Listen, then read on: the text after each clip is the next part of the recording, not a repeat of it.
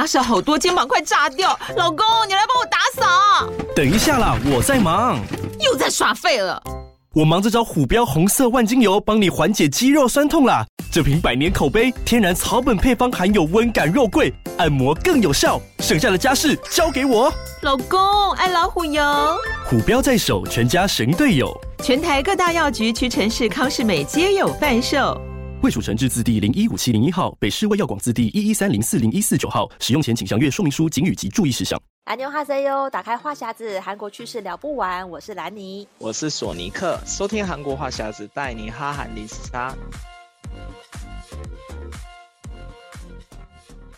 大家好，欢迎收听这一期的韩国话匣子。哇，时间很快就已经到了，就是最后一季了，就是最后只剩下三个月。那今天跟大家来聊一下关于这个旅游，因为最近除了台湾人会去韩国旅游，韩国人也会来台湾旅游，就跟大家介绍一下最近的一些旅游新风潮。不过呢，在这集的节目之前，还是先跟大家分享一下，有一个我们韩国话匣子的粉丝呢，他在我们的节目留言说，哦，这位叫琪琪，琪琪是留言说，因为他很喜欢这个演员严于真，然后呢。他想希望我们来推荐一下严于真的故乡江陵的经典美食跟交通。那严于真呢，其实他是在有一出也是蛮有名的韩剧叫《七日的王妃》，它里面有演出，也演演的非常的好。所以这一位这个严于真的粉丝琪琪呢，还是希望我们可以来介绍一下。严于真的故乡，然后也同时感谢琪琪有抖内给我们，非常感谢你。然后我们就来介绍一下严于真的家乡江陵。江陵这个地方，索尼克应该去过吧？嗯嗯，我其实前阵子才刚去，因为它其江陵是算是东海岸还蛮有名的一个观光景区。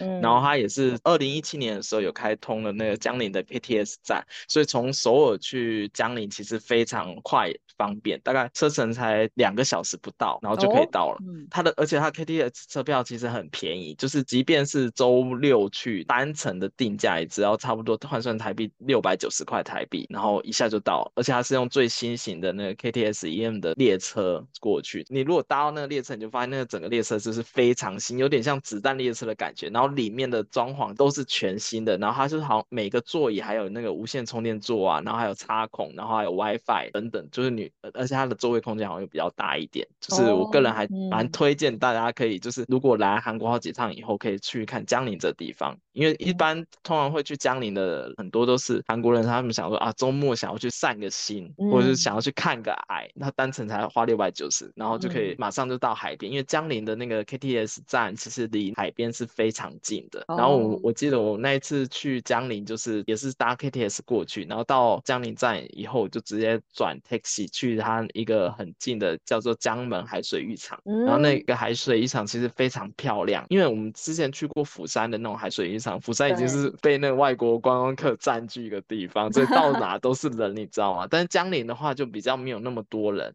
然后你就可以享受一个比较大片的那个海景，然后它沿着海边都都会有那个呃海景咖啡厅。我记得那边好像还有一间星巴克，也是很大间，做的很漂亮。Oh. 然后我们就去那边，就是放空，就是去找一些很漂亮的那种海景咖啡厅坐着。然后那边还有一个那个很热门的名产，它是叫做咖啡面包。它把那个面包咖啡口味的哦，不是，他把那个面包做成一个咖啡豆的样子，就很大的咖啡豆的样子，oh. 然后装在一个盒子里，然后它就是它本身口味也是咖啡口味。然后是那个，我那时候去的时候发现有好几家都卖这个咖啡面包，然后我们就去买来吃，还蛮好吃的。对，然后他们那边其实有好几个海水浴场都是相连的，像那个江门海水浴场，可以一直往下走，就会走到那个江陵附近的一个很有名的海水浴场，叫做镜浦海水浴场，那边也是一样很漂亮。然后旁边有个镜浦湖，所以它是右边是海边，然后左边还有一个湖水，所以它其实是一个还蛮就是当地的一个热门的那种打卡地标，对不对？然后那一带的话是有非常多的那种观光饭店，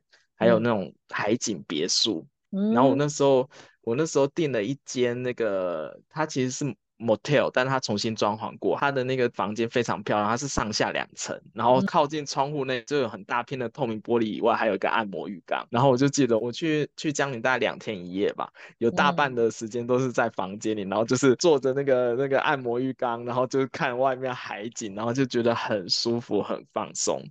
对，但是大部分外国观光客去的话，通常我会建议大家去预定那个江原道的观光 taxi，就是有一个网站叫做江原道观光 taxi，大家。家如果上 Google 搜就可以搜出来。那个观光 taxi 是江原道政府还有补助外国人观光的一个服务，它这一个包车的一个网站，就是你可以预定那个观光计程车三个小时，然后只要两万块韩币，就大概是五百块台币左右，然后最多可以坐四个人。所以也就是说，平均一个人只要花一百二十五块，然后你就可以包一台计程车带你玩三个小时这样子。然后如果你觉得玩不够的话，还可以另外再加一小时或加两小时，就是玩到你爽为止。然后你因为是包车嘛，所以很多景点都可以自己指定说，哎，我想要去哪里，我想要去哪里。然后如果你不知道去哪里的话，它有一个那种推荐的观光景点，有一个 course，你可以顺着这样玩下来，是最省时、最方便、最快的。嗯，然后这个观光 taxi 除了他们有中文网站可以预定以外，就是在江陵 KTS 站那边也有一个专门的一个大的柜台，你也可以直接去那边预约，然后哦说，哎，我要去哪里玩，然后他就会有一台包车带你去。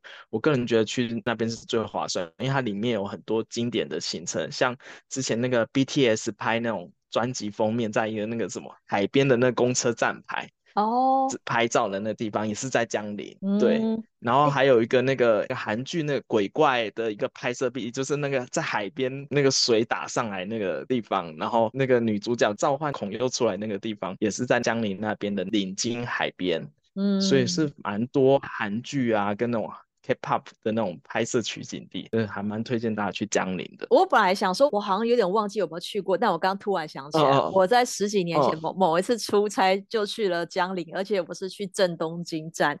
就是的，韩国人喜欢在那个、啊嗯、呃除夕夜去跨年看日出的那个地点正东京，嗯、因为我真的认对这太久了，因为这个大概是十几年前，然后我记得我那是跟团的一个采访团，然后就特地我们从首尔，他等于说就是呃有车子直接载我们过去。然后就我们其实我因为那时候我记得好像是有就是因为有几出韩剧在那拍，他就会在那个海边就有摆那个韩剧的那几个那种照片啊。然后那个正东京站，他那边那个车站还会借你铁路车长的那个帽子跟制服，然后你就可以穿上去在那边 cosplay 拍一下照。然后重点是我想起来，我们那时候还搭了那个海洋列车，然后那个列车它的座位是整排面向那个海景的。所以你等于就是直接就是你沿途都可以看着海景过去，嗯、我就觉得哦，这个非常棒。因为那时候我记得台湾好像还没有这样子的列车，就是我们的座位都是呃，就是就是两个两个这样子坐嘛，然后它是一整排横的。然后我那时候就觉得很新奇，嗯、就想说哇，怎么会有这样的配置？因为你你就是你的整个风景，你就不用转头，你就是正面面对那个海景，然后这样整趟这样打，我就觉得哇，非常的棒。然后我记得那时候刚好是，嗯、也差不多是那时候有那个那个什么结，我们结婚了。那时候徐玄他们那一对跟郑容和红薯夫妻，他们也有一个一个行程是在正东京那边拍，所以就有一些可能 K-pop 的粉丝大概知道有这个景点，嗯、就因为这些韩综啊韩剧就会特别去朝圣。嗯、但是我就不知道说，就是过了这么多年，现在这个地方是不是台湾人还会去的一个景点？就。就不清楚，但是我觉得风景是真的是蛮不错的。对，因为正东京其实看日出是非常有名的，所以很早以前就很多人会搭着那个就最后一班车嘛，就是凌晨到正东京，哦、对对对对对，然后去那边刚好看日出。日出，嗯，嗯对对对，然后从从正东。今往上去那个江陵也很方便，然后往下去那个东海也很方便，所以很多人会把它排成一个 course。我记得那个海岸列车它也有也是一个这样子的，好像也是有到东海站那边，它是一个三、嗯、三个站上去。然后，但是我记得海岸列车如果你是自由行的话，你要必须要预约，不然很如果你是去那边的话才要预定的话，很长是没有车位的。啊，对对，就预约或者是你要参加一日团，就让旅行社帮你预约，这样会比较方便。要不然很多人。如果是节假日去的话，很长就会买。买不到海岸列车的车票，就比较可惜这样子。嗯、对，然后而且在，因为它那边其实是韩国那个东海岸线嘛，所以有很多卖海鲜的地方。嗯、然后像江陵那边有一个那个叫做中央市场的地方，然后那边也是卖很多海鲜、海产很便宜的地方可以吃。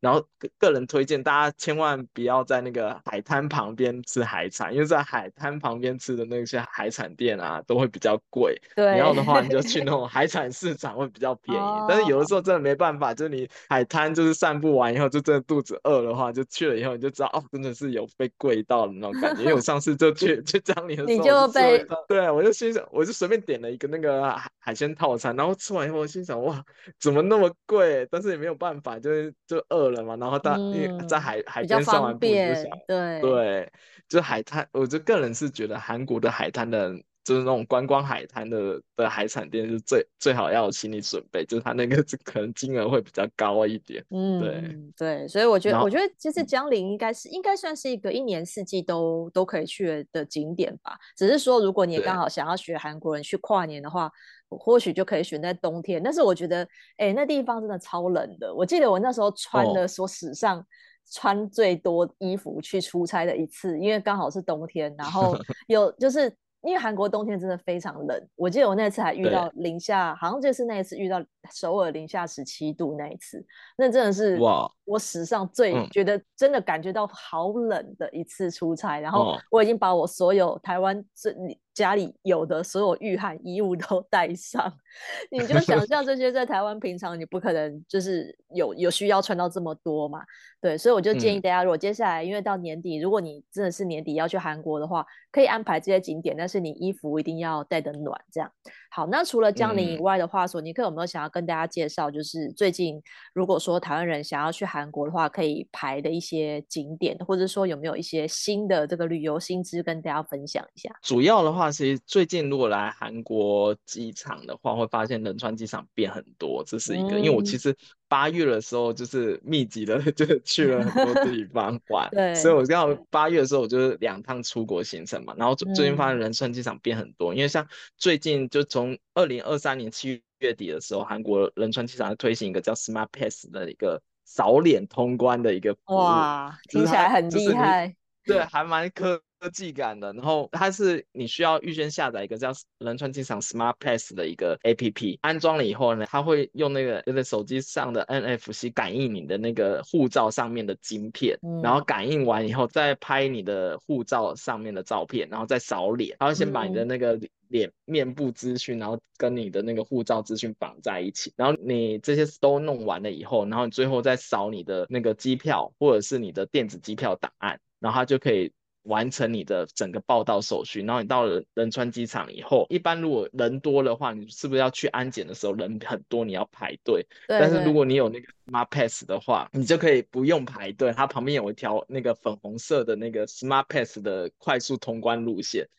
你就只要进去，连那个护照都不用掏出来，它直接扫码就可以让你进到那个安检的那一关，嗯、就是变成不用在外面大排队，你就直接有一个快速通关过去。然后再加上之前韩国就有在推行那个自动通关查验的东西，就是呃，你可以走韩国人的那个自动通关机器，你也不用再再去排队等人家盖章，所以就变成整个出境的流程缩短了非常多。哦，这个真的很实用哎、欸，因为其实对哇。我记得以前每次就是入境韩国的时候，或者什么，就是光是在海关前面那个排队，都会排到死，就是各地的对外国人，然后你就看着，哎，韩国人那一道怎么那么快 就就前进，然后外国人然后一直排一直排。对。那如果现在办了 Smart Pass，韩国人的权限都对外国人开放。哎，那那韩国人会不会会不会就觉得说，好像他们会会拖慢他们的时间，因为外国人也 加入了。但但是目前知道 Smart Pass 的。外国人还算蛮少的，就大家比较不知道。而、啊、而且我觉得他这个其实对外国人来说非常重要，因为像我们回程的时候，嗯、有的时候就比较晚到机场，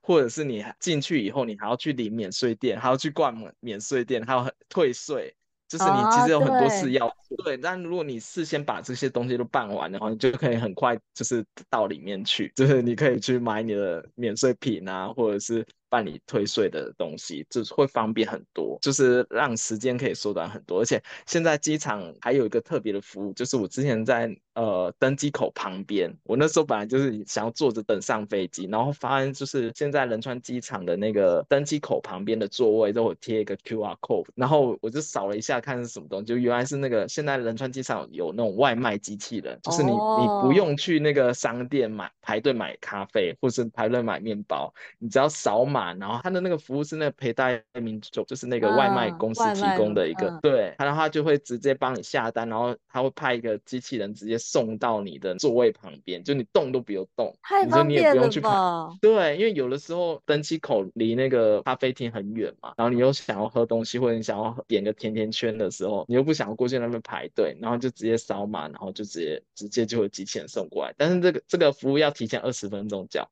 因为他怕 会来不及，就是你如果还有二十分钟的时间的话，你就可以扫码，然后请那外卖机器人送过来，然后有英文的服务，它的那个点餐的画面是英文的，也有韩文的可以选，就很蛮方便的，就是你可以享受一下，就是哎，现在韩韩国仁川机场的一个新的一个科技的服务，蛮不错的，对，因为我上一次去韩国已经是二零一九年，已经三年前，就是疫情之前，然后那时我我其实我我去，我记得那时候仁川机场只是刚好就是扩建。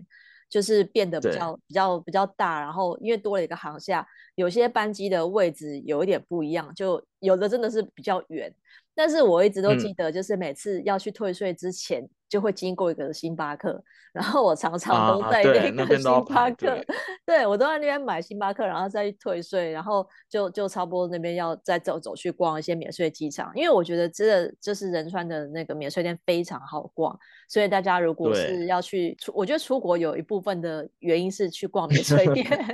真的，因为很好买。对，所以就像可以再去捞我们前几集教大家的，就是你可以先在那个线上下单，然后再去领货，嗯，或者是就是在那个市区的免税店也可以先逛。我觉得这是这个把免税店排进出国的行程之一，我觉得也是很值得的，对啊，就是因为最近看到很多人，就刚好就是最近的这个呃中秋连假，或是说这样接下来这个国庆连假，很多人可能三天两夜、四天两夜就可以去一趟韩国了，因为真的说起来，韩国真的非常的近。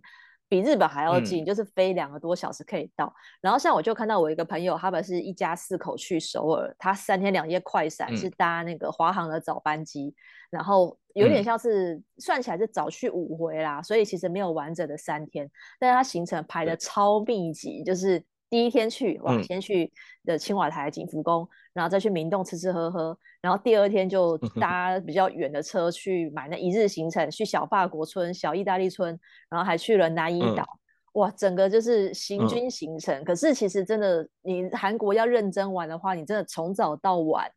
都可以把它排得很满，嗯、因为韩国很多又有那个二十四小时的店。然后吃的也开得很晚，嗯、所以我觉得韩在韩国可以把时间变成两倍来用，就是这个是跟 跟跟去日本的比起来的话，如果你去日本三天两夜可能不能排这么满，嗯、因为日本很多店到晚上八点就关了，可是韩国到晚上八点以后到十二点都还有很多地方可以去，所以大家就是可以参考一下。那像我们刚刚跟介大家介绍这个江陵的行程嘛，然后还有就是有没有有没有哪个行程，假设时间不多的话，那去韩国还可以去哪里嘞？哦，我个人还蛮推荐，就去韩国的周边城市，就是大家一般通常就是在首尔市区玩嘛，嗯，都是主要是逛街比较多。然后如果你要去玩的话，我个人推荐还可以去那个金浦。金浦有个那个汉江新都市，对的一个规划其实，它是做成一个那个有一点像水上威尼斯的那种景点一样，它中间有一条人造的那个河水，然后你可以在上面坐船，然后过去玩。它两边都是那种烤肉啊，或者是咖啡厅啊，还有一些吃的逛的店。我个人觉得那个地方还蛮不错，而且它其实就在金浦机场隔壁，所以其实离首尔非常的近。哦，然后去那边玩，我个人就推荐，就是大家如果有时间可以去那边，它晚上非常漂亮，而且它是很多韩剧的取景地。嗯，对。然后这个景点在我的部落格上面，索尼克 X 空间上面有。对对对，大家可以去看细节。嗯，对。然后除了那个以外，个人推荐仁川，其实也蛮好玩的。仁川之前大家会去那个月尾岛那边，月尾岛、哦，对对对，还有那个仁川华人街那一区，其实还蛮热闹。然后我个人推荐，如果大家。想要去比较新一点的地方，可以去那个仁川的松岛。嗯，松岛最近它它是一个算是一个新都市的一个地方，它那边其实有很多那种科技大楼、摩天大楼，然后做的很特别，然后就觉得就是它很漂亮。然后而且那边有一些像现代奥莱啊。然后 Costco 也在那边，然后前几个礼拜去那松岛那边有个那个巨型的 Gappa，然后它那个 Gappa 非常夸张，它光停车场就是有四层楼，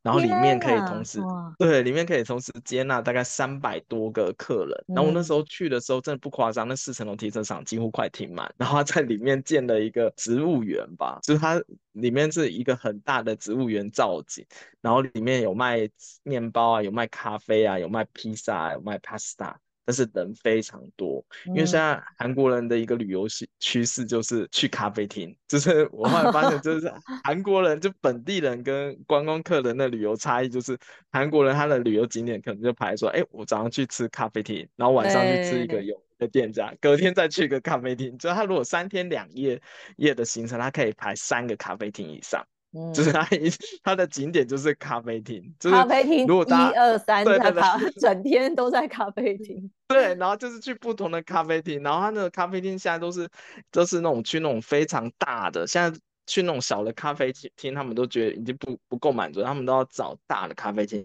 所以，所以现在韩国很多地方都有这种巨型的咖啡厅，就是可能可以容纳好几百个人以上的咖啡厅都有。然后像我说的那个松岛咖那个巨型咖啡厅，它还是个连锁店，它它的那个一号店是在高阳那边，就是一山高阳那边的经济道。然后我就觉得哇，好夸夸张，连那种巨型咖啡厅都可以做成连锁店。但是它现在确实是一个韩国的一个旅游趋势。所以如果你如果是跟韩国朋友一起去玩的话，请韩国朋友帮你安排行程的话，我估计他会有百分之九十会去找咖啡厅。那你不知道这个感觉，就是韩国人很爱找咖啡厅打卡拍照，然后就喝个咖啡，然后就可以聊个天，然后就待一整个下午。就是他们可能景点不是很多，但是他就是目的要找到咖啡，因为大家如果因为韩国人很多找景点，他会用 Instagram 去搜，对对对，对你搜某某，你用韩文搜某某观光地或者某某旅行，就是韩文韩文搜的话就。跑出来一大页，全部都是咖啡。你跟外国人的的行程是安排是基本上是不太一样。对，对我其实其实台湾人现在也蛮流行去一些网网美咖啡厅，就是也是很漂亮的这种。嗯、但是我但是那个规模真的小很多啦，台湾没有这样子这么巨型的。嗯、但是台湾大概只有那种什么哦，花莲的什么货柜车星巴克，哎，这种就是会变成打卡景点。嗯、可是那个就真的是呃比较比较远啦，可能没有办法在台北市就找到。一个这么这么大型的这种咖啡店，那我觉得如果在首尔近郊的话，嗯、好像可以去排个什么，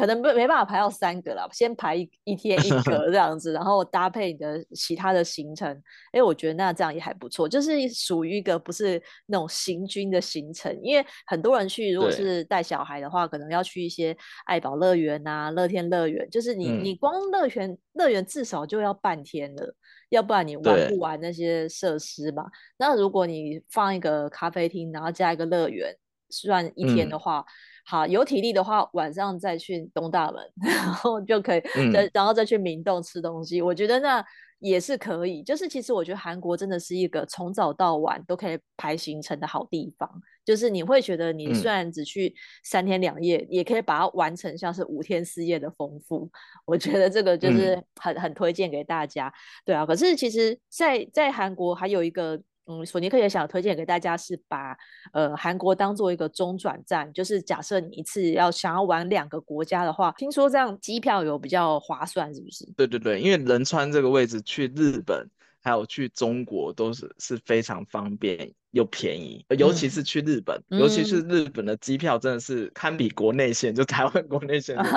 因为像我自己的护照啊，从台湾出发的就只有来过韩国，然后其他、哦、像我去其他国家玩的时候，都是从韩国飞出去。像我去日本玩，然后去泰国玩，还有去中。中国玩都从韩国飞出去，因为来韩国的航班非常多，然后航空公司也非常多，所以他们竞争非常激烈。嗯、然后像我十月初的时候要去大阪嘛，然后我以前之前也是从仁川飞过去玩过的，然后那时候机票我记得才单程才这样，就十万出头，大概才四千，单程才三四千台币吧，嗯，就来回加起来大概才八千块台币有找，嗯，对对对，然后。我记得那时候，我那时候去的时候，如果我算过，如果从台台湾去去日本玩，去大阪的话，机票至少是差不多要一万块台币才能过去。所以那时候我就想，哎，说如果如果大家来韩国玩了几天以后，如果你时间还够多的话，你可以从韩国再飞日本玩，或者是你再飞。中国玩其实还蛮划算，嗯、因为时间很很短，就是因为是打航程大概一个小时左右就可以到日本，然后就可以善用你的休假时间，然后可一次玩两国，我觉得这还蛮不错的。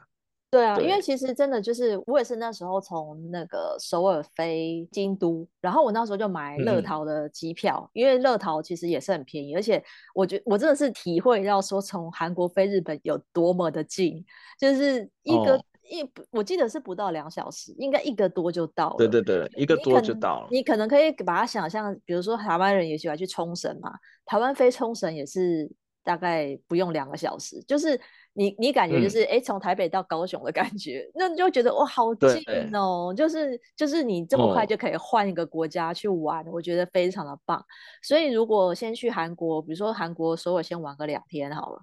然后你再再飞日本，再玩个两天，再回来韩国。呃，如果抓个五六天啦，嗯，我觉得一次玩两个国家，我觉得是还蛮划算的，因为就是都很近，就把它当成国内线来来这种 来来玩的话，会觉得划算。因为其实现在很多人都知道说，在台湾国内旅游其实不便宜。如果你要搭高铁，然后你要玩，就是住比较好的饭店，通常其实跟出国的价位其实是差不多了。所以现在因为都解禁了嘛，嗯，我就看蛮多人其实现在都会趁着这种廉价的时候就会出国，或者说像明年的那个过年，我想我可以想象明年过年一定会爆多人出国，因为今年刚解禁，可能很多人今年还没有飞，然后明年的话就就是更解禁，就是可能就基本上现在好像都不太需要戴口罩了吧？如果去韩国是不是在路上也看不到大家在戴？基本上很 难看到，就偶尔会看到一两个啦。对，我有看到一两个，嗯，但基本上大家都也没有在戴口罩，就跟没有这回事一样。就连通关现在也没有在看什么什么疫苗证明那些什么都不用，哦啊，就是回到疫情之前，其实很方便，就是去哪都一样。然后就，嗯，就觉得，而而且现现在这时代又是很多廉价航空，就是。大家在疫情这段时间以后，就出现了一些很多新的廉价航空，然后你又可以买到更便宜的机票，然后去各各国家玩。我个人觉得是，因为像之前就是松山飞金浦的这一条联航，也是呃九月多才才又复航，我觉得这是一个很好的消息，嗯、因为真的就是从。从那个松山机场飞金浦机场，就是又快又又在市，因为在市区内嘛，就非常的方便。只是说它可能就是少在那个免税店的部分，嗯、因为规模比较小，嗯、所以大家可能就就是只有差在这个。可是我觉得时间上的话是应该是省去蛮多的，所以其实就还蛮方便。票价的话好像也是，我记得我还有看到那种。嗯台币五千油找来回，我看到都吓死了，想说哇，太便宜了吧？怎么怎么会说就是杀杀红眼了吗？就是现在竞争激烈到台北韩国来回五千油找。嗯、哦，哎，但以前那个釜山航空刚开航的时候，来回是两千九百九十块。哇，那个真的是，是我个人觉得，因为那时候刚开航的时候，我就狂。狂推大家去 釜山，其实我个人觉得还蛮 划算，因为其实大家大家可以先抢一个就是便宜的机票，先到韩国，因为韩国的国内线还蛮发达，再从韩国国内线转机去你想要去的城市也是可以的。对，对对对，而且韩国国内线机票也很便宜，有的时候像你像你从首尔要去釜山啊，搭飞机会比搭 KTS 更便宜。嗯，就是韩国国内线的机票，就是也是竞争非常激烈，然后对，所以他们都砍价砍得非常凶。所以个个人建议大家如果来了的话，如果时间比较多的话，可以不要只玩一个城市，可以试着就是搭他们的国内线或者搭 KTS 去他们其他城市玩。我个人觉得还。还蛮不错的，对对啊，所以我就觉得说，哎，大家年底前如果想要再规划一下这个韩国旅游行程的话，可以参考一下，因为就是机票便宜，然后时间上的话，我觉得也还蛮划算的。那今天就跟大家聊到这边喽。如果喜欢我们这一集的内容，可以上我们的赞助链接，请南尼和索尼克喝一杯咖啡，或是你想要留言，你想要听的内容，也可以留言给我们。想要加入韩国话题的讨论，可以在脸书搜寻韩国话匣子，或者发了我的粉砖 Hello Lady 南尼小姐，还有索尼克的玩转韩国。那我们下礼拜再见喽，拜拜。嗯，拜拜。